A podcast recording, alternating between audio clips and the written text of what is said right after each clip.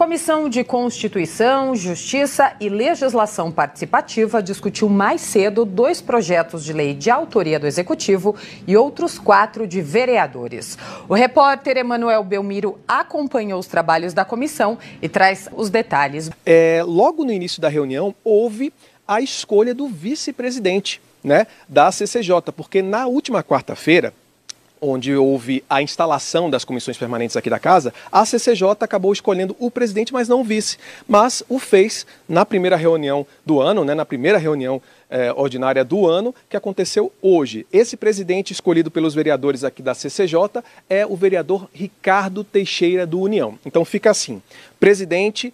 Chechel Trípoli, do PSDB, e vice-presidente, vereador Ricardo Teixeira, do União. É, estavam em pauta, na verdade, dois projetos apenas, de autoria ambos da Prefeitura, né, do Poder Executivo, e foram incluídos em pauta mais quatro projetos, estes apenas de autoria dos próprios vereadores aqui da Casa. Mas vamos é, chamar a atenção para um projeto bastante importante que foi votado hoje aqui, que passou aqui na Comissão de Constituição e Justiça.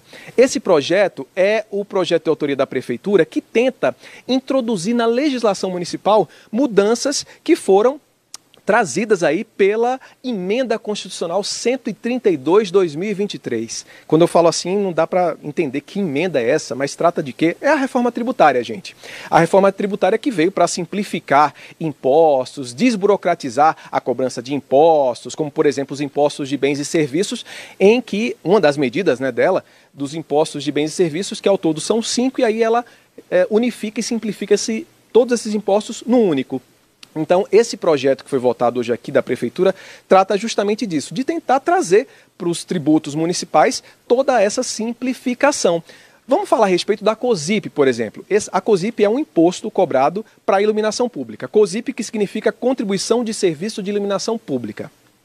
O que é arrecadado com esse imposto da COSIP é revertido na manutenção, no custeio, no melhoramento da iluminação pública e com todos os serviços relacionados a essa área. Com esse projeto, ele elenca diversas mudanças em várias leis tributárias aqui do município.